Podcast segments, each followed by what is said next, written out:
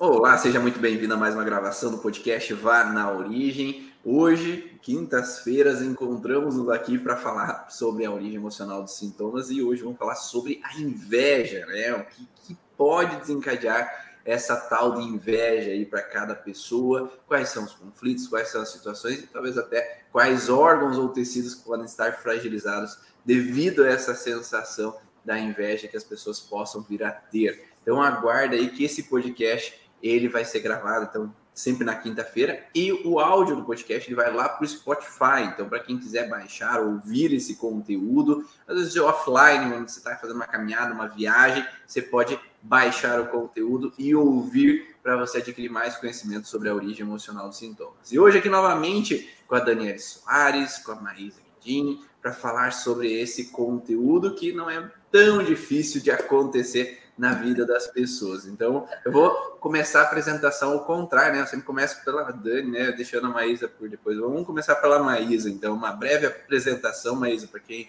ainda não assistiu nenhuma live contigo. Conta aí quem é a Maísa. Eu sou Maísa, sou fisioterapeuta, moro aqui em Pato Branco, atendo com a microfisioterapia, origem emocional dos sintomas, buscando essa melhora. Para minha vida foi que eu vi o quanto de resultado a gente poderia ter, o quanto de benefícios, o quanto de bem-estar, qualidade de vida eu também poderia trazer aí às pessoas. Então, é nesse mundo de trazer conhecimentos, de buscar o tempo todo, que a gente se encontrou com essas pessoas e com vocês também que estão assistindo aí. Então, agradeço a cada um de vocês que estão por aí, que se precisar é só chamar. Dani, conta aí um pouquinho mais sobre você. Então, eu estou Daniele Batista Soares, né? tem uma linhagem aí que a gente tem que honrar. É, e eu sou fisioterapeuta também, trabalho com a origem emocional do sintoma, com a radiestesia, com a microfisioterapia, com decodificação de nomes e mais outras técnicas aí, senão a gente fica até amanhã falando é, mas sempre com esse olhar né, da psicossomática, dessas questões todas que envolvem a gente, né, considerando que nós somos um ser que é físico, mental, emocional e espiritual, então é, eu acho que a, a, a, gente executar o que realmente a gente coloca como integrativo é integrar essas, esses seres né, que habitam em nossas partes de nós e é, ver as, essas questões a partir da origem emocional, né, que, que eu falo assim, que é a coluna vertebral ali, nos possibilita ampliar esse leque, inclusive para o transgeracional. Então, é, é uma, um trabalho aí realmente de integração. Né? Pelo menos a gente tenta fazer esse processo de integrar né? essas, essas partes. E aqui quem nos fala é Ivan Bonaldo, eu sou fisioterapeuta de formação, instrutor do curso Origens já há cinco anos disponibilizando esse conteúdo da origem emocional para todos os profissionais da área da saúde, terapeutas que querem conhecer mais a fundo esse conhecimento. Então, a gente, dentro do curso Origens, a gente aprofunda, né? A gente vai muito a fundo nesse, nessa origem emocional dos sintomas, aprofundando no transgeracional, entendendo o paciente como um todo e fazendo processos de mentoria aí com os alunos, sempre na primeira quarta-feira do mês, para ter esse conhecimento mais, é um mergulho realmente né, nessas profundezas do subconsciente e entender como o corpo funciona. Mas hoje, em específico, na live de hoje do podcast, a gente vai falar sobre a inveja. Então, vamos falar sobre esse contexto.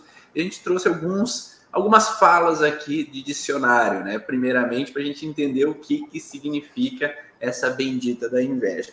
Então, aqui em um dicionário se fala ó, é um desgosto provocado pela felicidade ou prosperidade alheia, um desejo irrefreável de possuir ou gozar o que é de outrem.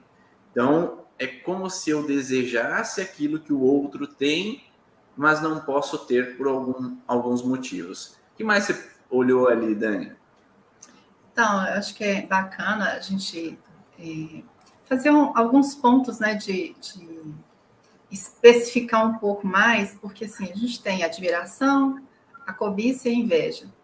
E nem, em determinado momento parece que elas estão envolvidas ali, né? Uhum. Porque tudo parte de uma admiração. Eu admiro algo que eu acho bonito, eu acho que é de excelência, porque quando a gente admira, a gente não admira só o lado material. mas o lado emocional, o lado pessoal, né, é, a felicidade do outro. Então, a gente admira isso. Nós somos seres que a gente, né, eu falo que a porta do olho é, é na velocidade da luz. Bateu o olho, você já ou a cobiça ou a inveja vai aparecer ali. Mas por quê? Porque a gente a princípio admira e a gente admira o outro, muitas vezes esquecendo, fazendo um espelho, né? A cobiça é quando eu olho para uma coisa, eu quero aquilo, né? Eu acho bonito uma, uma situação, eu acho incrível como a pessoa é, como ela, como ela fala, como ela é feliz, como ela organiza a vida diária dela, ou como ela administra os filhos. Então, eu acho lindo, eu, eu também quero isso. Eu vejo que a pessoa comprou um objeto para dentro da casa, um carro, nossa, eu também quero isso. Né? E muitas vezes eu coloco, pode ser que venha aquela coisa assim, será que eu realmente consigo ter? Às vezes dá um quesinho de tristeza, mas eu quero. Mas não importa se a pessoa tenha, ela pode ter, eu não quero que ela perca aquilo. É diferente da inveja. Inveja eu admiro, eu cobiço e eu quero que a pessoa se lasque. a inveja, se possível, nem sempre ela quer ter. A inveja é algo tão profundo, né? Tão imbuído de uma raiva, de uma frustração, de uma tristeza, que eu quero que o outro perca, porque aí eu fico feliz. Porque eu não consigo chegar até ele. Então, a única forma de eu manter essa balança é o seguinte: que ele perca o emprego, que ele perca a esposa, que ele perca a, é, um, um, uma, um posto, né? Aí eu fico feliz. E aí eu estava lendo assim que uma das coisas que é muito utilizada pelo invejoso é a fofoca. Porque a fofoca, né, ela mina a energia da pessoa. E ela se distrai ali, se a pessoa não estiver muito ancorada na sua existência, na sua é, essência, a gente se distrai, né? Porque vai, vai despertar na gente vários gatilhos que a gente já traz de fábrica. E nesse momento que você se distrai, você dá a, o sucesso para o invejoso. Porque é aquela hora que ele fala, lá, tá vendo? Eu te falei que ela não era tão bonitinha assim, tão santinha assim. Então, o invejoso, ele parte do princípio, se ele tem um processo de admiração, ele se compara, ele se... É, tipo assim, eu não vou conseguir. Então, se eu não vou conseguir, porque não basta, muitas vezes ele vai comprar o mesmo carro, a mesma coisa, mas ainda não está satisfeito. Eu quero que o vaso lindo que eu comprei igual o da outra quebre. Então, é, in, in, inclui aí dentro da inveja que um, uma, uma perda, seja emocional, financeira, material, que o outro tenha, porque assim eu me sinto feliz. Né? E eu acho que também tem a ver com a, cada um com a sua percepção, ou acho que vários momentos de inveja da, da vida da pessoa também vai depender, como a gente sabe, né, de cada momento uma percepção específica, um órgão específico, né?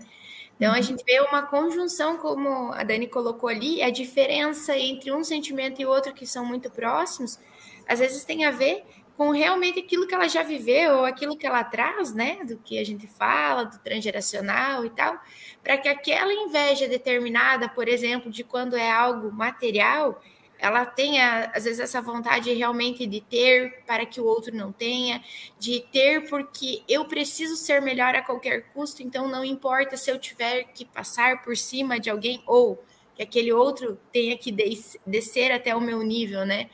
Porque a questão de eu querer o do outro, a gente já deixa de viver o presente, o nosso presente. Então eu não desenvolvo mais a minha a minha evolução, o meu o meu ir a gente cai meio que numa estagnação, talvez, né?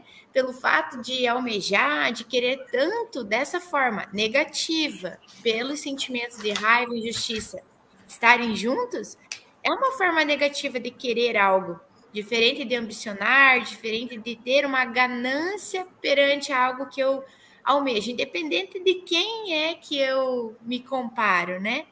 Porque não precisa ter uma comparação para que eu vá atrás dos meus objetivos, de eu alavancar algum tipo de, de área da minha vida.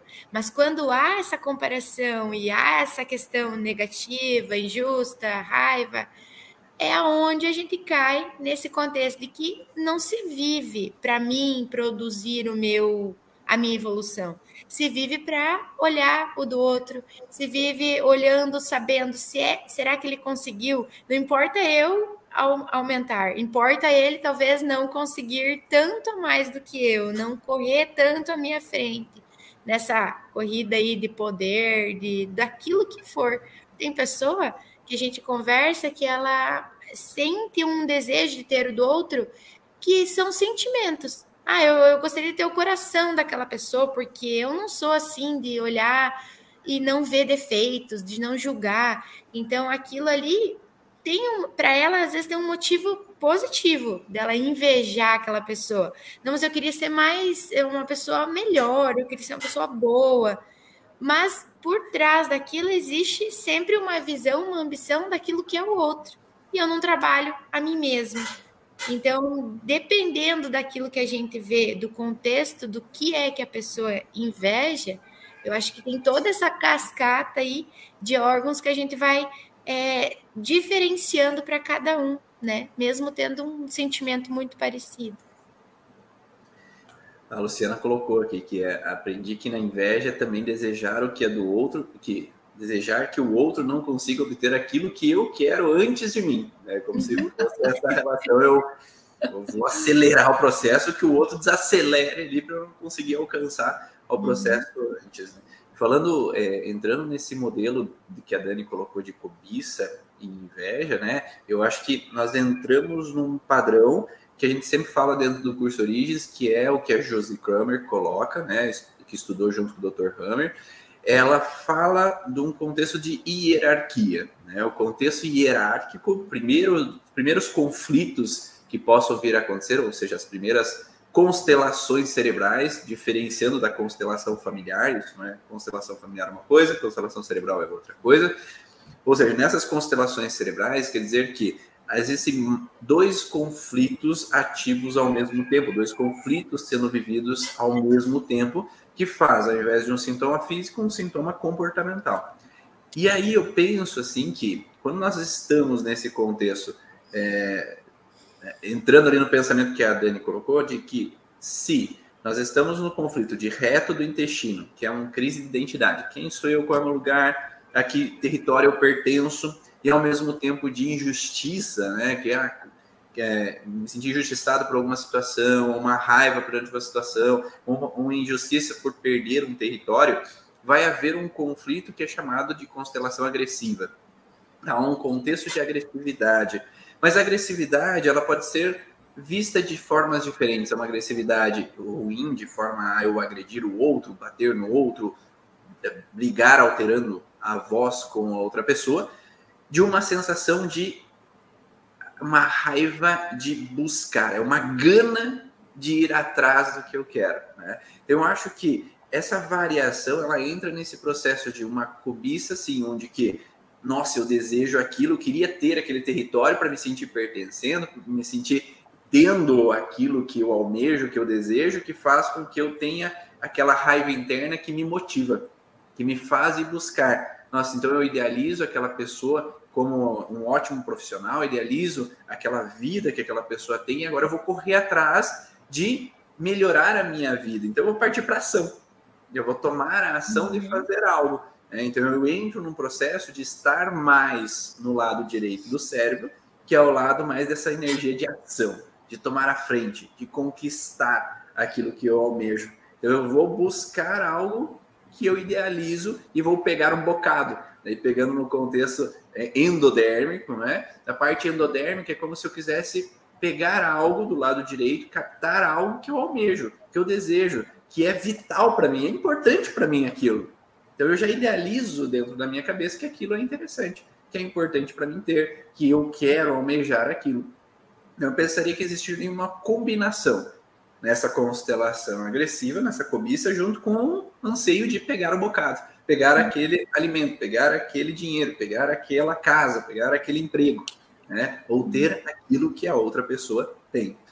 Agora, eu vejo, eu acabo vendo ou sentindo a sensação de que quando a pessoa está na inveja, ela está no lado oposto. É como se, quem sou eu? Ah, eu, quem sou eu, qual é o meu território, eu não tenho meu lugar, e eu entro numa uma baixa de energia. Eu espero receber o que o outro tem, ao invés de buscar ou ir tomar a frente, dar o passo de adquirir aquele território, adquirir aquele objetivo que eu tenho.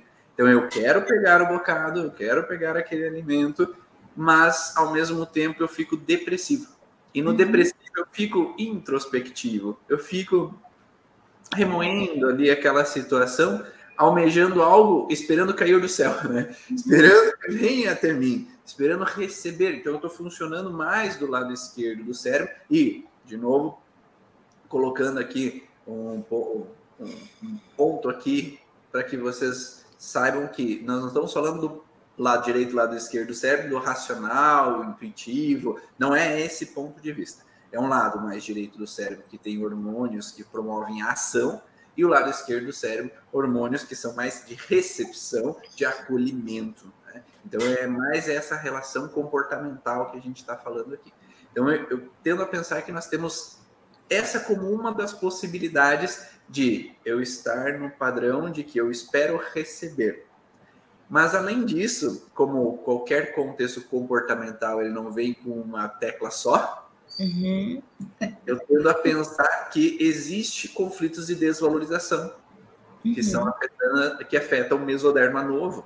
E o mesoderma novo são conflitos de incapacidade onde eu me sinto incapaz de alcançar, como a Dani falou, né? Eu não consigo alcançar aquele objetivo, eu não sou capaz de atingir aquele, aquilo que eu almejo, eu me sinto autodesvalorizado. Por que autodesvalorizado? Porque eu me frustro porque eu não me sinto capaz. Então é uhum. simplesmente que eu não me sinto capaz, então eu me autodesvalorizo. Ah, tu é um burro mesmo, ou tu é feio, tu não é capaz, tu não vai dar conta, então eu já acredito que eu não sou capaz, num lado depressivo ali, que entra nessa relação das lateralidades cerebrais de neocórtex. Então eu venho para um lado esperando receber dos outros porque eu não me sinto capaz. Não sei se faz sentido, tem algo a agregar, Dani. Sim, faz muito. E a gente vê justamente nesse ponto que você falou, assim, pelo menos é o que a gente consegue entender né? Porque é interessante que ninguém chega no consultório e fala assim, eu vim, tra... eu vim olhar porque eu sou uma pessoa invejosa. ninguém chega no consultório. Eu já assim. tive um caso e eu vou contar. Já? Olha, hum. e o dis... mas o discurso é assim, não porque fulano tem inveja de mim. Sempre o outro que tem. A gente é um ser de luz, a gente não tem, não. Né? E é uma coisa que todos nós passamos por isso em algum momento né? Só que às vezes a gente dá aquela paradinha e fala, opa. Mas voltando ao que o Ivan estava falando, eu vejo assim esse pular, né, de lateralidade que é muito comum. A gente funciona assim o dia inteiro, né? É pelas necessidades do, do, do que está fora que a gente vai ajustando e vai se adequando. Mas eu vejo assim que às vezes entra nesse processo né, de desvalorização, principalmente quando a gente já vem de um ramo de um sistema familiar que foi muito desvalorizado. Né? É, por exemplo, a gente pega pessoas que vieram de um sistema familiar, por exemplo, que não puderam estudar, não, não conseguiram ter muitas coisas materiais, né? É, uma série de restrições. Vem uma outra pessoa, né? A gente sabe que cada, cada geração que vem à frente, ela vem para reparar ou para repetir. E quando a gente entra nessas, nessas histórias, muitas vezes essa compensação, o processo de desvalorização é tanto que vai marcando os relés bilaterais ali, né, é, do mesoderma novo, que qual que é a situação? Então, né, para sobreviver a gente entra na megalomania, né, opa, nem bolei a voz, na megalomania. E às vezes na hiperperformance. E na hora que eu entro na hiperperformance, muitas vezes a pessoa vai passar igual um trator Uhum. Ela tem que, eu tenho que resolver esse processo de desvalorização interna, essa autoestima minha que está muito baixa. Então começa aquelas pessoas do discurso do eu. Que eu, que eu, que eu, que eu faço, porque eu sou melhor. E se o outro, e aí se ele dá de cara com o espelho para ele, né? Nossa, aquele é muito melhor que eu. Então, se eu não posso ter algo, né, que eu acho que esse salto, quando ele parte da recepção da, da pessoa que está ali na, né, ai, coitado de mim, eu, né, nessa, nessa, nessa posição de vítima, quando ele dá aquele salto, E ele fala: não, agora eu vou tomar um território, inclusive tomar o território do outro.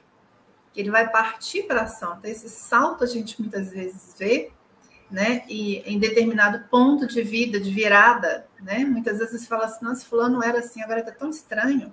Uhum. Né? Ele era tão simples, tão gente boa, agora só fala em dinheiro, só fala isso. A gente ouve alguma coisa ali, que eu acho que é importante a gente falar, porque a inveja é aquela coisa que é muito rechaçada. Uhum. Né? E é, pela, pela, pelo princípio cristão, é um pecado capital. Uhum. Né? É, todo mundo tem, em algum momento, né? Mas muito, todo mundo tem, de uma forma construída, cobiça. Cobiça é aquilo assim, eu quero também. Uhum. Às vezes eu nem preciso, mas ah, ficou tão legal, tão bonito, eu quero também. Aí, o partir para o ponto de inveja, eu acho que talvez a gente vai ter uma conjunção de relés ali, que vai fazer com que a pessoa salte né, para esse lado, para ela compensar ali algumas perdas. E, e, e, eu falo assim, quando a gente está com essas pessoas, porque é difícil você estar tá convivendo com invejoso, porque a gente sente, né? É uma energia que ela flui, você sente um peso, uma coisa. Uhum. E a gente às vezes tem que olhar aqui e tem uma história atrás desse invejoso que faz com que ele seja assim. Não é que eu estou aqui defendendo o invejoso, não, mas todo mundo tem história. Né? E a gente, como terapeuta, a gente precisa de ver o que, que é, né? Os paraquês dele precisa entrar nessa performance, uhum. nesse quadradinho de ter que invadir o território do outro e ainda fazer com que o outro, né, fazer, eu quero invadir tanto que eu quero pegar e puxar aquele tapete do outro, e eu quero que ele se lasque, que ele seja feliz, que é a única forma de eu passar aquele ponto, eu me sentir superior a ele. Então a gente vê assim os processos de frustração, de injustiça, pegando ali, né? Estava até notando assim, não, o reto do intestino, o estômago, o pâncreas, muitas vezes a suprarrenal, que vai uhum. fazer com que essa pessoa seja assim, que ela não pare, né? Uhum. não pare. E, e, veja, é uma sobrecarga muito grande para ele. Uhum. É muito difícil para a pessoa, porque ela perde completamente identidade. E, e você falou uma coisa, Maísa, que o invejoso, o invejoso ele fica estagnado na vida porque ele não olha para dentro. Então ele está naquele mesmo ponto, olhando tudo que está em volta e ele não flui. E aí a raiva dele aumenta. Uhum. Porque o desejo ele não alcançou, né? Só que às vezes dentro dessa caixinha, dentro dessa possível constelação, realmente a gente sabe que a pessoa ela não consegue muitas vezes olhar que aquilo que ela está realmente fazendo e achando que ela precisa né, fazer, exercitar na vida dela é justo aquilo que a faz estar parada, faz estar é, estagnou naquele sentimento.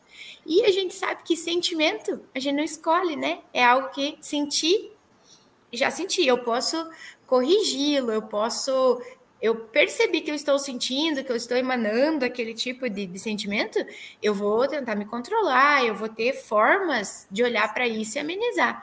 Mas aquilo que eu senti, eu senti.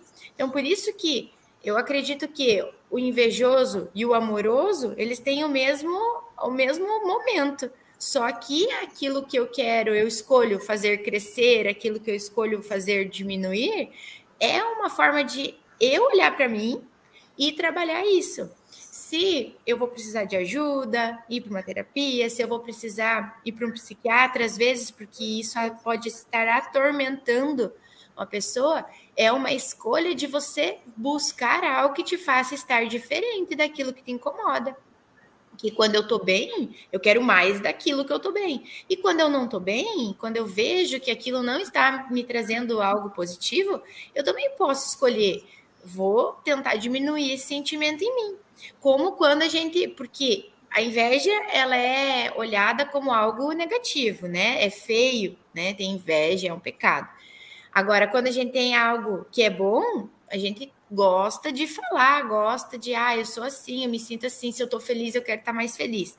Então, a inveja também talvez seja um sentimento que, quando a pessoa entra dentro dessa, dessa desse momento, ela não se vê assim.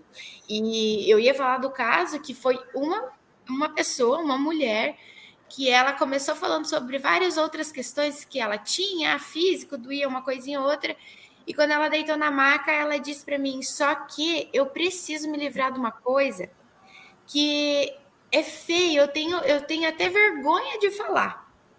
Então, assim, ela entendeu que era algo que a fazia mal ou uma pessoa má, né, perante os outros.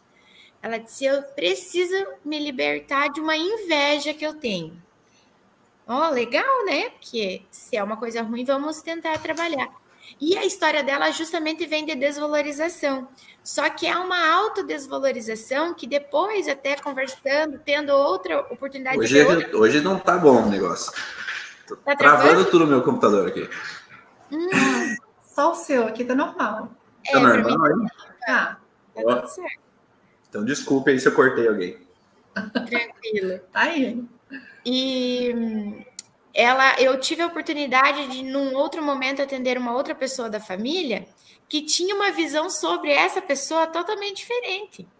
E ali eu vi que ela se incomodava com a inveja por ela ser se sentir desvalorizada e se colocar incapaz.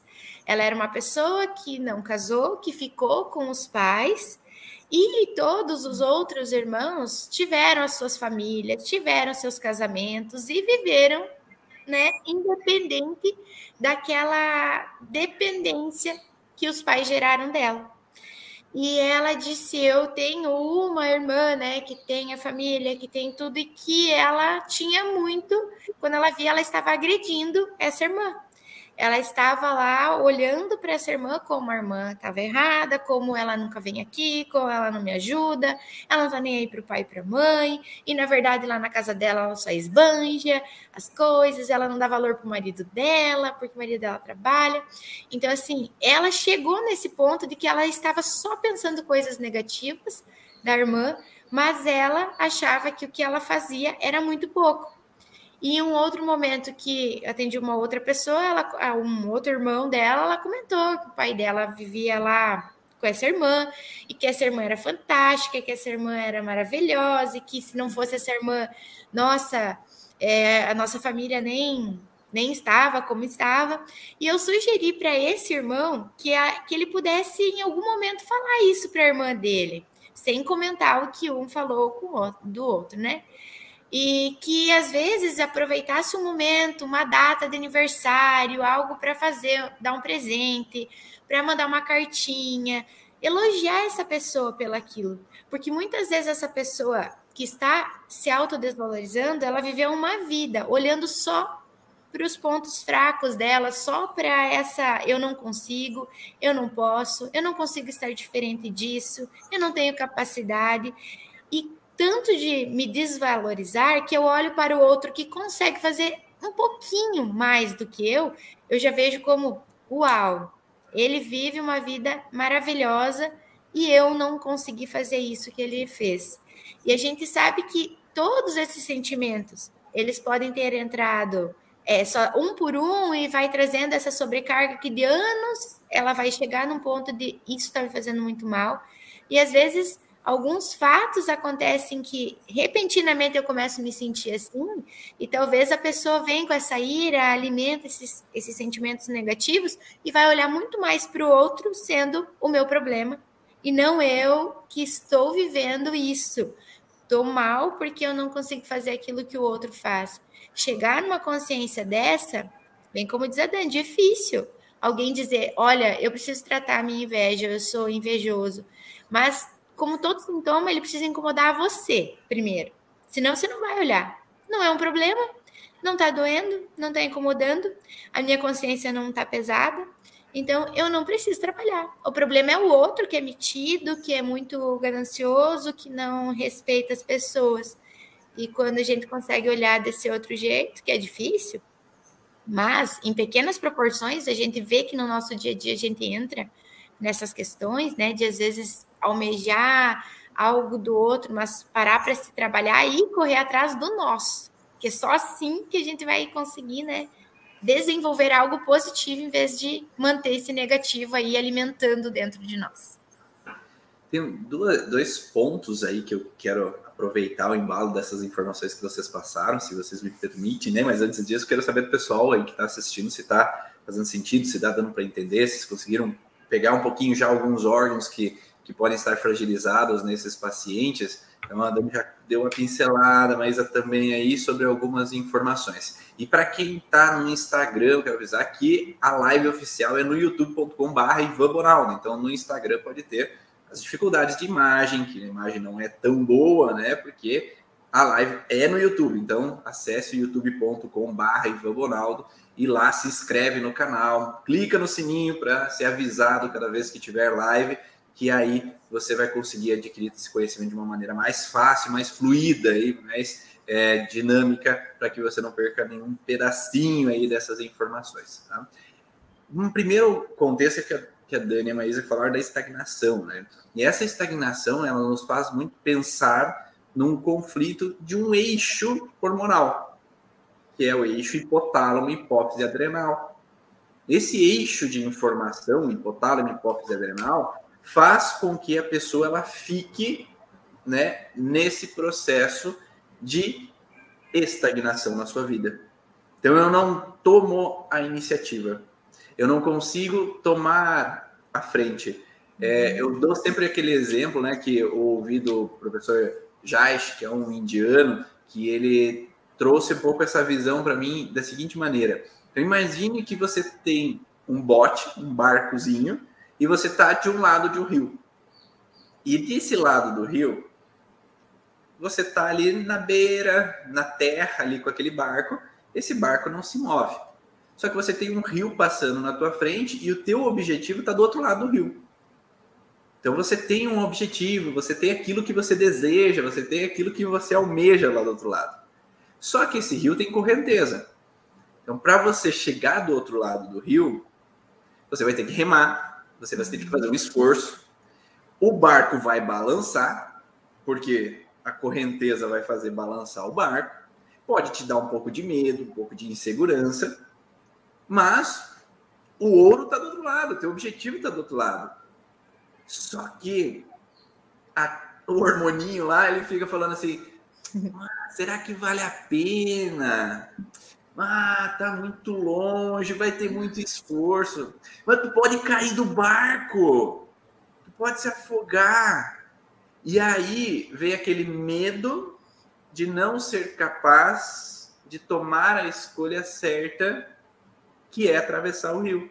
Então a escolha certa no subconsciente é fica aí, tá sossegado, estagna a tua vida, fica no sofá, que está de boa. Enquanto as outras pessoas elas estão indo atrás, estão remando, estão atravessando o rio de barco, de bote, de nadando, estão tendo a pedal, né? estão ali na boia, né? Deixando só o fluxo seguir, né? Então as pessoas estão indo de diferentes maneiras. Só que daí eu vejo as outras pessoas chegando do outro lado e eu fico incomodado, porque eu não vou conseguir, né? Que o Dani falou. Então, esse eixo hipotálamo hipófise adrenal, que é medo de não me sentir à altura, de tomar a boa decisão, faz com que eu não tome decisões, porque é melhor eu não tomar decisão do que tomar uma decisão que eu vou cair do, ba do bote. Então, eu fico preso àquele lugar, não saio do lugar, só que daí eu almejo aquilo, mas não saio do lugar.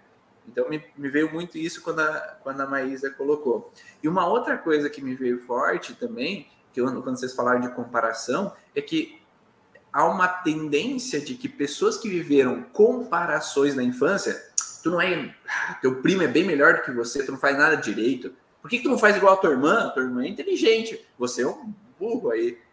Aí fica criando esse contexto de sempre uma comparação, de que eu sou sempre menor do que o outro. Uhum. Não por mal do pai, não por mal da mãe, né? A gente sempre fala, né, que cada um é vítima de uma história. Talvez eles querem impulsionar, só que às vezes a forma de falar, às vezes machuca, né? Essa comparação às vezes dói.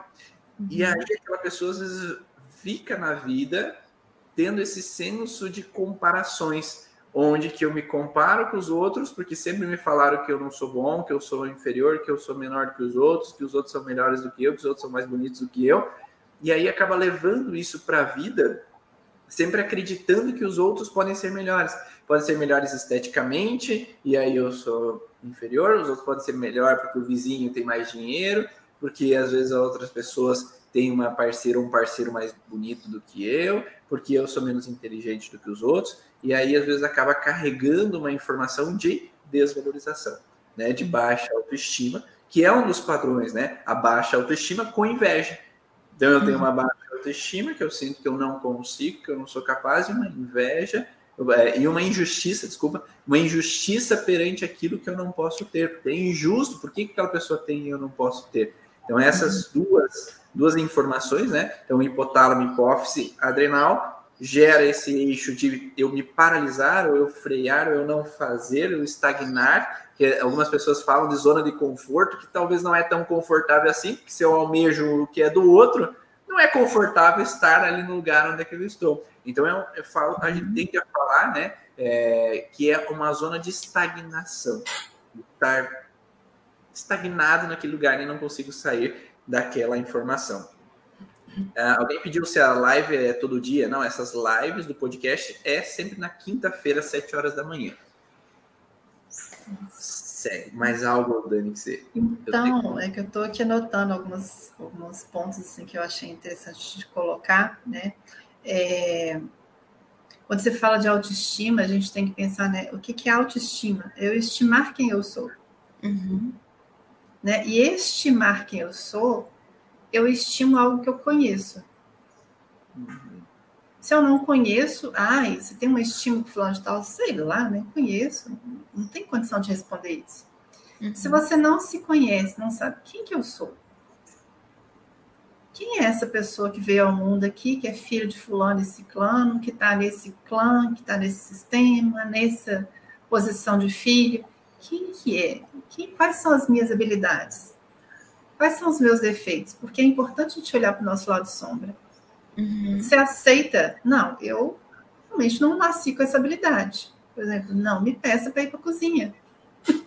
Eu sei fazer, eu vou lá e faço, mas não é a minha habilidade eu tenho assim admiração para quem fala assim, nossa, hoje, ai que delícia, vamos fazer uma coisa linda na, na cozinha. Eu falei, ai meu Deus, que lindo. Nem inveja presto para ter isso. Mas é, então a gente precisa, quando a gente reconhece isso, quem eu sou. Meu lado sombra é esse. Eu sei que eu sou podre nisso, nisso, nisso. Como é que a gente pode resolver essa, esse balangado aí? Então, quando a gente entra nesse processo, eu acho que é um dos grandes caminhos para a gente poder voltar para o eixo, voltar para essa parte de dentro da gente. Né? Uhum. Então, assim, eu acho que uma das coisas que a gente precisa de olhar é que esse sofrimento que o invejoso tem, porque ele não é ele, ele não consegue ser ele mesmo. Uhum. Ele tem uma projeção do que seria, nem, nem ele provavelmente nem sabe se aquilo é o melhor. Uhum. Então, acho que é um ponto que para a gente ver que talvez a, a eu acho que de, todo, de todos nós, como, a, como você falou lá, lá, no início, né, que é o primeiro conflito de hierarquia, né? É, tipo assim, que a gente não pode ser muito bem, que é, que é quando a gente nasce, o pai fala assim, não, você não pode fazer isso, tem que fazer isso. Quando a gente é, tá para ter um filho, você projeta nele um monte de coisa. Então, no final de contas, em que momento que eu consigo ser eu mesma? Né? E então é um dos grandes desafios, talvez, que a gente tem e que é, é uma das coisas que pode gerar essa questão do espelhamento, da transferência, né? como que é que eu, que eu não estou me enxergando. Uhum. Né? E que é difícil, porque é um trabalho que eu acho que praticamente todos nós estamos em busca disso. Afinal de contas, quem sou eu? Porque a gente passa por vários ciclos de vida. Uhum. E aí, uhum. quando você fala assim, né, é dessa questão do eixo, né, hipofisário, hipotalamo fusário adrenal, é, além dessa questão do estagnar, eu posso entrar naquela. Eu tenho tanto medo de ser julgado que eu não faço. Eu não faço. Mas existe uma, uma questão de sobrevivência de mim que fala assim: mas como é que eu vou conseguir? Então, a única forma de eu conseguir é fazer com que o outro tenha menos, porque já que eu não vou sair do lugar, estou estagnado. E não vou fazer porque vai que dá errado, vai que me julguem. Então, a única forma é eu diminuir o outro. Então, talvez a gente olhar para esses conflitos e poder ajudar, né, de uma certa forma. É, e uma coisa que a Maísa falou, que é, eu vejo assim, que é uma coisa que falta, principalmente dentro do nosso próprio sistema familiar, né? É, e eu falo assim, quanto mais próximo, tem várias exceções, mas quanto mais próximo é difícil, é o elogiar. E eu lembrei na, na é, assim, eu fiz uma associação com aquele, com aquela é, lei, na terceira lei da, das constelações familiares, que é o dar e receber, né? Como que é importante às vezes, porque muitas vezes você vive com pessoas que são hiperperformáticas, que controladoras e que você fala assim, fulano não quer que eu, que eu tenha uma, uma vida melhor, o que quer fazer isso? Já elogiou? E quantas vezes a gente deixa de chegar para a pessoa e falar assim, fulano, eu reconheço, você é tão boa nisso. É uma coisa. Nossa, você faz um bolo maravilhoso, eu não consigo fazer isso. Já tentei, não consigo. Nossa, você tem uma capacidade de organização do seu dia a dia que eu fico admirada. Eu não consigo fazer isso. É uma palavra que a gente tira para o outro, né? Porque muitas vezes as relações são difíceis e a gente tem a tendência de olhar para o lado negativo. Quando você reforça o lado negativo, você está reforçando o invejoso. Uhum reforçando um comportamento ali que às vezes você ia desestabilizar porque ele, a autoestima dele está baixa. Uhum. Né? Igual você falou assim, achei tão bonito assim, às vezes não dá para falar, porque às vezes as relações estão tão extremadas. Manda um presentinho com uma cartinha. Do nada, é do nada, é do nada. Hoje eu, eu acordei pensando em você e lembrei que você é tão boa nisso. Manda uma florzinha. Uhum. Assim, são pequenas coisas que a gente começa a desarmar o outro, porque a no... é a lei da ação e da reação. Né? E um outro coloquei que, que eu vi que a menina falou assim: ah, tem gente que acha de inveja branca, não existe inveja branca. Eu acho super engraçado porque muitas vezes a gente não sabe usar os termos. Né? Eu, eu penso que a inveja branca é a famosa cobiça, eu também quero. Eu não Isso. quero pessoa, eu quero também que eu achei lindo, eu também quero, eu também quero ser é, alta astral igual aquela pessoa, eu também quero ter inteligência daquela pessoa, mas eu não me preocupo se ela vai ser superior a mim, isso não me incomoda. Inclusive, eu quero que ela vá junto, que ela vai seguindo ali, porque eu falei assim: ah, tá indo no caminho certo, eu vou pegar o vácuo ali. É uma admiração, né? Eu admiro aquilo com bons olhos, né? Talvez pegar como um exemplo positivo de, nossa, eu vou olhar para essa pessoa e eu quero ser como ela, mas trabalhar o, o meu, né? Aquilo que eu posso fazer. Até porque, se eu almejo ser o Ivan, eu não tenho a vida do resto do Ivan. Ah, eu quero ser uma profissional como ele. Mas eu não quero ser ele. E é o resto da vida dele. E todo e porque geralmente a pessoa quer a parte boa também, né, gente? A inveja ela vem daquilo que você olha e diz assim: "Ah, nossa, mas que corpo bonito". Agora olha lá que ela come salada a semana inteira, eu digo: "Nossa, mas como? Como é que eu vou viver de salada? Não tem como". Então assim, é, é justamente olhar o que o outro tem e que eu não vou fazer. Se eu não fiz até agora, eu não vou fazer, porque isso daí é ruim. Ela vai sofrer Tá, mas sabia que ela é assim porque ela sofreu isso aí que você não quer sofrer? Então, às vezes, a gente cai né, nessas armadilhas de querer estar no outro, ser o outro, porque eu nem sei o que é que eu quero. Porque quero ser um profissional como o Ivan, eu quero ser bonita que nem a Dani, eu quero ter um carro que nem o outro, eu quero ter o relógio da Dani, eu quero, eu, eu quero várias coisas de todo mundo. E quem sou eu? Que tanto eu realmente posso fazer? porque algumas coisas eu vou me dedicar em realizar. E outras, às vezes, eu nem vou conseguir por não ter não ter esse tempo, não ter às vezes habilidades, porque eu tenho habilidade para uma coisa e não para outra. E aí eu vou me frustrando porque eu coleciono é, qualidades de várias pessoas e posso estar almejando, e daí é isso aí do, do bote lá, né? Você vê um indo nadando, o outro já pegou um motorzinho, porque ele é mais tecnológico, ele já se, se capacitou mais para atravessar o rio, o outro está nadando, o outro está um puxando, mas eu estou ali só observando e vendo que aquele esforço não é bom, mas eu queria estar lá do outro lado. Então a gente cai nessa própria armadilha, né, da nossa vontade e da nossa estagnação, da nossa preguiça, do nosso protelar aí as coisas, porque eu não posso sofrer, né? Ou porque eu não tenho capacidades. E isso vai alimentando sempre que o outro é assim porque é metido, o outro é assim. E é aí que vem o lado negativo, né? Porque se todos almejassem e só visse realmente aquilo que eu quero fazer e eu posso e correr atrás, seríamos todos inspirações, né? Ah, nossa, ele é uma inspiração para mim. Ele me inspira, mas eu não vou ser uma cópia, porque não vou ter capacidade de ser aquilo, porque tem partes da vida que eu não vou fazer. Não vou fazer porque não gosto, porque acho que não quero, porque não sei, porque não vou conseguir. Mas isso não precisa ser uma desvalorização total, que eu não faço nada. Eu faço sim eu faço a minha parte, eu faço coisas que eu gostaria, focando, olhando para mim e não para o outro. Esse negócio de nascer e não ter bem estabelecido aquilo que é que eu posso e não posso fazer, tá lá na infância, que a gente sempre fala, né? Que eu então eu cresci, eu tomo responsabilidade de muita coisa daqui para frente. Agradecer o passado e viver o futuro, porque só assim é, viver o presente, porque só assim o futuro vai acontecer. Senão eu vou manter isso e um dia após o outro e olhar que não está sendo feito nada e que o outro é que tem que frear, porque eu não consegui estar ao alcance, né? Então, acho que isso faz muito sentido. Uma coisa que me ah. veio também, um terceiro ponto, né? Desculpa cortar, Dani, é, que nós falamos bastante de quem sou eu, né? E ao mesmo tempo a Dani falou do julgamento, né? Uhum. E a Dani falou do julgamento entrando pela base da primeira entrada de conflito. Então, quando a gente entra um conflito, a gente tem algo que vem de fora para dentro. Eu sou julgado por alguém.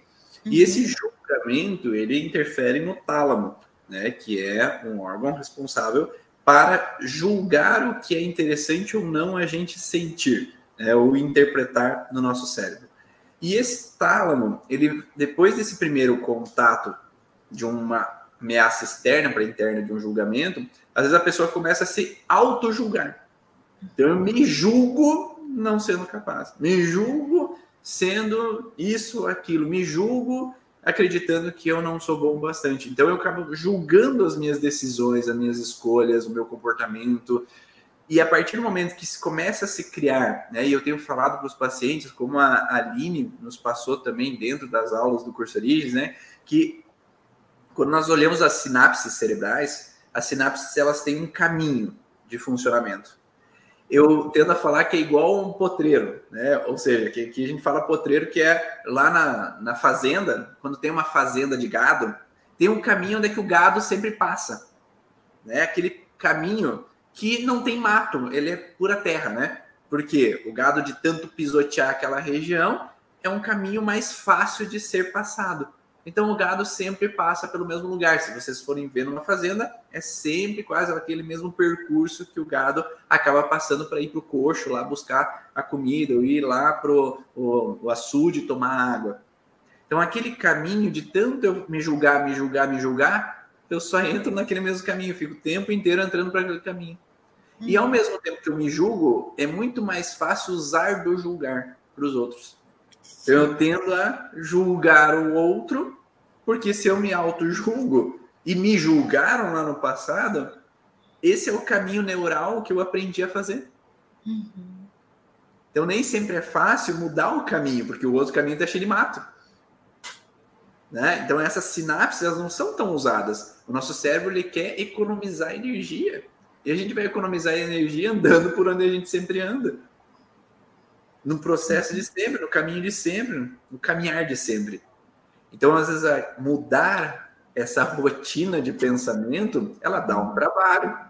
E ela precisa ser auxiliada por um terapeuta que entenda desse processo e a gente consegue criar um novo caminho e criar uma nova rotina. É como fazer academia, né? Às vezes eu nunca fiz, então não. Ai, a primeira vez, segunda vez, terceira vez, ai, que tédio. É fácil desistir. Mas quando a gente cria um hábito de deixar de se julgar e deixar de julgar o outro, que esse é, é um processo nosso aqui do Mastermind, né? Que a gente na última aula a gente buscou, através de algumas leis ali, tentar mudar alguns processos da nossa vida.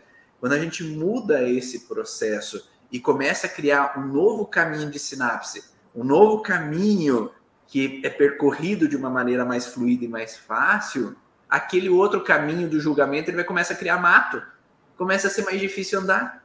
Uhum. Eu não preciso mais andar por aquele caminho, porque eu tenho um novo caminho de sinapse sendo formado. Eu tendo a pensar que aquele que foi julgado, ele também tem mais facilidade de julgar o outro, porque ele se auto-julga a vida inteira. Uhum. E entra nesse padrão de julgar o que é do outro, às vezes melhor, como falo, a grama do vizinho é melhor do que a minha, né? Porque eu acabo olhando e julgando a mim, me sentindo inferior, e aí esse conflito de tálamo, ele vai gerando uma depressão de involução, né? O que, que o Dr. Hammer chamou de depressão de involução? É como se, se eu me julgo incapaz, eu deixo de fazer as coisas porque eu não sou bom mesmo, então, ah, ah para que, que eu vou ir trabalhar? Ah, para que, que eu vou fazer maquiagem, né, mulher? Ah, por que, que eu vou me arrumar para sair de casa? Ah, para que, que eu vou sair de casa? E eu vou. A depressão de evolução é, eu vou evoluindo falando que ah, eu vou deixando de fazer as coisas para não ser julgado. Ou uhum. para não me julgar. Uhum. Que eu faço errado. E isso é sutil, né, Ivan? Isso acontece de uma, dentro de uma sutileza que a pessoa vai indo ali para o buraco e ela não vê. Uhum. Eu acho que o caminho mais é, difícil é você perceber, e, e, eu acho que dentro dessa, dessa questão que você colocou, uma coisa que é muito importante a gente perguntar, que talvez a pessoa que tem esse no processo de inveja, é, eu preciso? É necessário? Porque às vezes você está é, às vezes não, a gente, nós de uma forma geral, a gente está muito distraído com tudo que está na nossa volta. Uhum. Então, o processo de voltar para dentro, de se interiorizar, de analisar, de ver o eu, fala que assim é, é a hora que a gente deveria engolir um espelho. Eu acho que seria uma, uma, uma analogia. Ela é, ela gasta muito, um processo energético muito grande, porque aqui fora é uhum. mais interessante, né? E aí eu não preciso sofrer, não preciso ter trabalho. Não, acho que a grande pergunta é assim, eu preciso? É uma, um recurso que eu uso assim, eu adoro ver lojinhas, adoro ver, adoro. Quanto mais muvuquinha eu vejo. E às vezes eu falo assim, ai, que linda, mas eu preciso. Isso vai combinar com a minha casa? Isso vai combinar comigo? Tem nada a ver comigo, eu acho lindo, mas vai ali ser lindo para outra pessoa. É difícil fazer isso. Porque uhum. a gente entra tipo num processo hipnótico, né? Nossa, só que será que esse nossa é para mim? Porque às vezes eu não preciso, não é, não é da minha vibe. Nem, nem tem a ver com a Bíblia. Né? E uma coisa que é colocada ali, que. Ai, já subiu o comentário aqui. Que eu também já, já vi, assim, é, esses comentários dentro do consultório. Não, porque as pessoas têm muita inveja de mim, eu não. Eu sou uma pessoa tão religiosa, tão boa, não faço nada, não sei porquê as coisas não vão, né? Eu preciso de uma benzedeira porque as coisas não fluem, porque as pessoas têm muita inveja, eu vejo inveja. Né? Uhum. E eu acho super interessante esse comportamento. E uma vez, eu não sei se foi o Leandro Carnal, ou um desses filósofos falou assim: não, criatura, é você que é invejosa. Na verdade, é você que é. Porque eu, eu brinco, né? Vocês, pessoal que, que tá aqui do curso Origem, eu brinco assim, gente, eu tento ser um ser de luz todo dia. Todo dia dá errado. e é, eu, eu, eu, eu, na hora que eu vi o, comentário, eu falei assim, gente, é isso, né? Porque é, quando você coloca que as pessoas têm inveja de você, existe ali dentro de você uma constelação, talvez megalomania, que eu sou muito boa, eu sou tão boa né? E às vezes a gente esconde, inclusive, em atrás de capas específicas. Aí eu sou muito boa, eu faço muita é, doação de coisas, né? Eu sou muito caridosa, eu estou sempre procurando ajudar as pessoas, mas esse sempre, essa, essa, essa capa de informação que você está se doando, fazendo, será que não é para você ser reconhecida? Uhum. Né? E aí, se você não é reconhecido, você é reconhecido como a pessoa, de verdade, é a controladora Ela está fazendo isso, mas só para controlar, né? Ou para. Será que isso não é um processo de inveja? Uhum. E aí eu olho para o outro, não é a pessoa que tem inveja de mim. Então, quando vem com esse discurso, ah, mas é muita inveja, minha filha. Nossa Senhora, eu sou tão boa, sou tão caridosa, sou isso, aquilo, aquilo. Aí a gente lembra do discurso do, do eu, né? Da hiperperformance que a pessoa, né, que atinge ali, às vezes, a parte né, da, é, é, da suprarrenal e tudo, a pessoa entra naquela hiperperformance porque ela tem que ser algo que ela não é, porque assim ela vira referência e ela fica maior. Uhum. Né? Então, esse, esse, discurso a gente tem que tomar muito cuidado, porque além do, do vitimismo, mas tem algo que ela fala ali que ela não percebe ali. Né? Uhum. E ela não percebe que é ela que tem um processo de inveja embutido, mas é tão pecado, tão forte. Gente, é, eu não falo isso nem com julgamento, não. Eu fico imaginando o tanto que essas pessoas sofrem. Sim. Que quando ela está fechada dentro das quatro paredes na cama dela, tudo que vem do inconsciente, através de sonhos, através de, enfim, é, é, de vários processos ali, que faz com que ela fique girando ali. Uhum. Então não sou eu, é o outro. É mais fácil. Né? Maísa, tem mais algo a complementar? Eu ia. Eu acho que é, é justamente isso aí, é um sofrimento por eu tentar fazer algo que, né, não consigo, não vou dar conta. Se eu sou tão ruim, tão, tão errada, eu vou ver no outro que é melhor. Ou que os outros di dizem que é legal. Porque muitas vezes não é nem um desejo interno meu, mas esse julgamento que eu recebi, às vezes, na infância, o que vem lá da família, coloca que o certo é ser dessa forma. E eu trago essa informação, hoje eu almejo pessoas que são como foi dito que era certo lá atrás. Então, nem sou eu, nem é um desejo, é algo tão involuntário que você sofre tanto o fato de você fazer um esforço para olhar para o outro e não olhar para você, que é muito sofrido mesmo. Eu vejo algo como a pessoa precisa estar incomodada com isso para chamar de inveja, mas ele chega com várias outras questões para você como terapeuta e que você pode encontrar esses eixos, esses órgãos e talvez indagar a pessoa: será que não é isso que está sentindo? Será que não é isso que você está passando? Como foi dito para ti na infância? Como foi a história lá do teu pai, né? Para realmente encontrar esses fatos e tirar essa pessoa dessa rodinha aí, que é como se estivesse sempre caminhando, né, num, um, no mesmo caminho, que não te leva a lugar diferente, te leva sempre à mesma frustração. Perguntaram quais tipos de julgamentos na infância, né? a gente vai conotar perante ao, ao que a pessoa inveja, né? Então, às vezes, tem pessoas que têm compulsão por comprar sapatos, porque em algum momento na infância ela foi julgada por ir para a escola de pé descalço, enquanto os amigos tinham calçado de marca. Foi julgada pelas roupas que usava, que as roupas eram rasgadas, não, não podia ter roupas, né, tal qual ela gostaria, enquanto as amigas iam para a escola de roupas, né, melhores, mais bonitas, bem limpas e arrumadas, ou tinha inveja de uma vizinha que tinha uma casa estrondorosa lá e se sentia julgada porque morava numa casa, às vezes num barraco, numa casa menos, vantag... menos avantajada, né? menos bonita naquele momento. Né? Então, depende de, do qual foi o julgamento que vai trazer uma inveja perante a beleza da Gisele Bündchen, sei lá, perante a Brad Pitt, ou perante aquela pessoa que às vezes consegue falar melhor em público do que aquela pessoa. Então, vai tudo depender da base do processo. É, já, já vi pessoas entrarem no, no processo onde que é, começam a julgar a nora para rebaixar a nora porque o filho começa a dar mais atenção à nora. Então é como se eu não me sinto mais primeiro plano, eu me sinto segundo plano perante o meu filho ou minha filha, que agora está dando mais atenção ao genro a, ou a nora ali naquele momento, e agora não sou mais vista.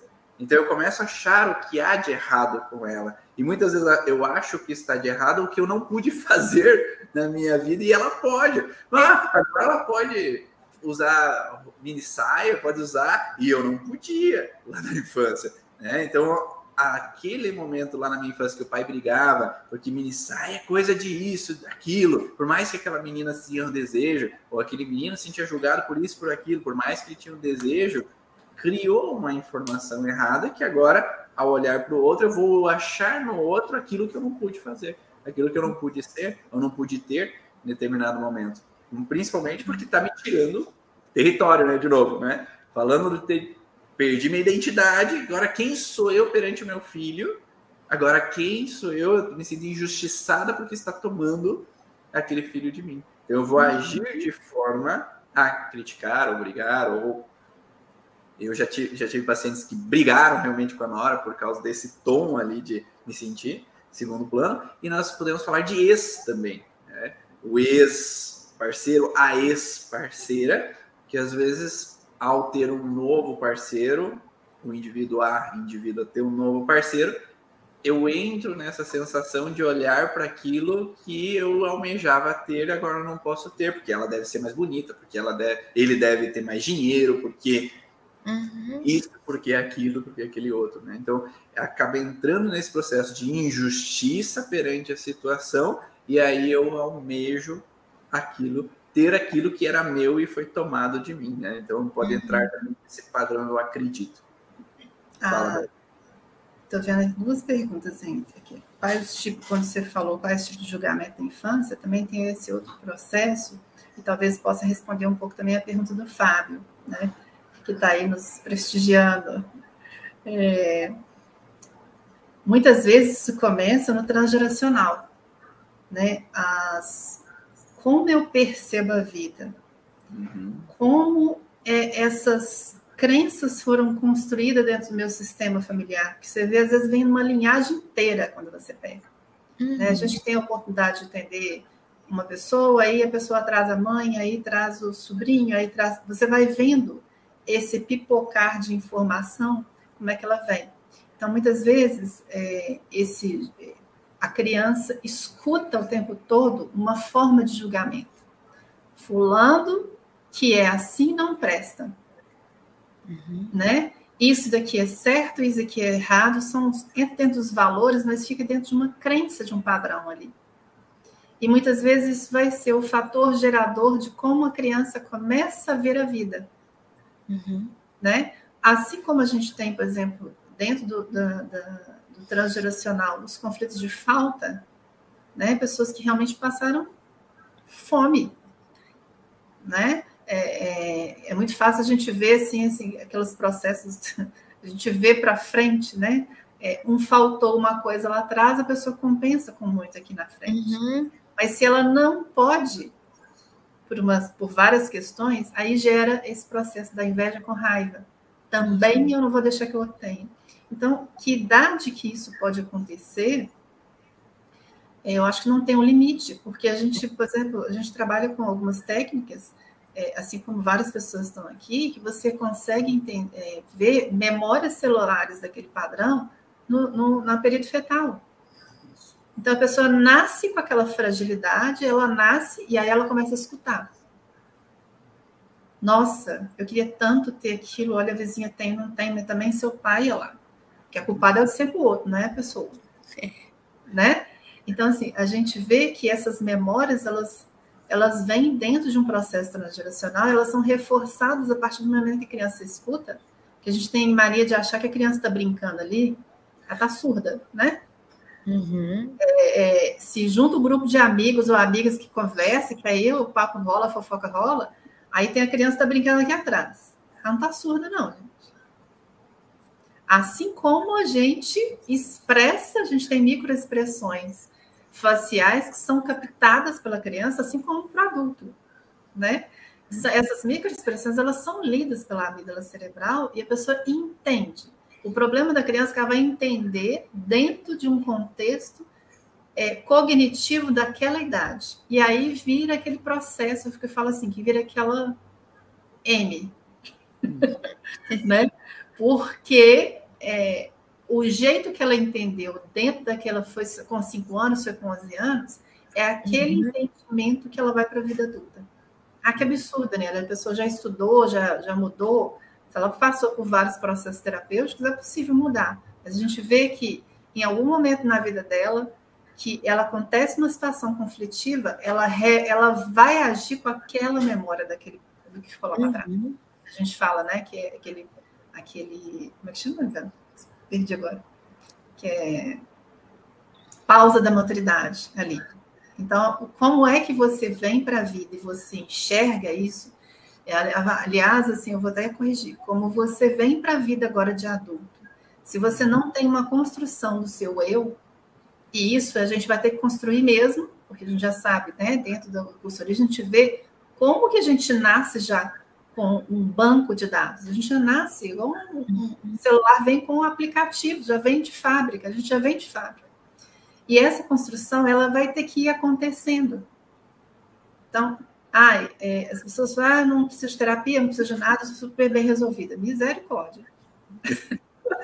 então, assim, a gente tem que olhar muito. É, a vida inteira a gente passa olhando para esse eu, né? É, para a gente ancorar a gente mesmo, a gente parar de, de, de se julgar, parar de olhar e achar que o outro é melhor, que eu tenho que ter aquilo, precisa. Então, assim, é todo dentro desse contexto que a gente pensa assim que não tem, não tem um limite de idade. A gente tem histórias, e é por isso que a gente tem que olhar para a história do cliente. Quando ele chega, a gente tem que fazer uma boa anamnese para ver onde que aquele processo começou. Me veio duas, duas coisas bem clássicas, assim, que é, a primeira é, ali na gravidez, a, a mulher não se sentir prioridade na vida do parceiro, porque a família dele é mais importante do que eu, e essa criança lá dentro está sendo é, informada daquele padrão, e quando a criança vai ser amamentada e a mãe às vezes não poder amamentar, também traz uma sensação de que eu quero pegar aquele bocado, mas me tiraram de mim. Então é um desejo de ter algo que eu não posso ter, que pode gravar um padrão de querer sempre almejar ou ter algo que eu não posso ter. Então às vezes pode ter nuances uhum. de vida que possam assimilar a esse processo, né? E o Cleverson colocou, né, fazer o melhor que você pode nas condições que você tem. Então, quando a gente consegue é, entrar, internalizar, estar satisfeito consigo, saber que tu fez o teu melhor, que você está fazendo o teu melhor em busca, sem comparações do meio externo, você pode às vezes almejar ter aquele conhecimento, buscar aquele processo, como a Dani colocou, né, da cobiçar aquela informação, mas estar satisfeito com as tuas decisões, com as tuas atitudes, com os teus processos. E isso só vai acontecer a partir do momento que a gente consegue trabalhar sobre as nossas dores sobre o, o que você falou né, antes, Dani, sobre o nosso obscuro, sobre o que lado está sombra. nosso lado sombra interno, para que a gente possa então modificar essa percepção do que é aquilo que ficou gravado e poder ter uma qualidade de vida melhor. Vamos encerrando por aqui, senão a gente segue em frente e nunca acaba, né? Tem várias outras informações que gente poderia dar aqui de exemplos por tantos anos né, de atendimentos, mas é, espero que vocês tenham gostado desse conteúdo, dessas informações. Maísa, onde que o pessoal pode te encontrar para receber mais informações, adquirir mais conhecimentos contigo, ou ser Também. atendido?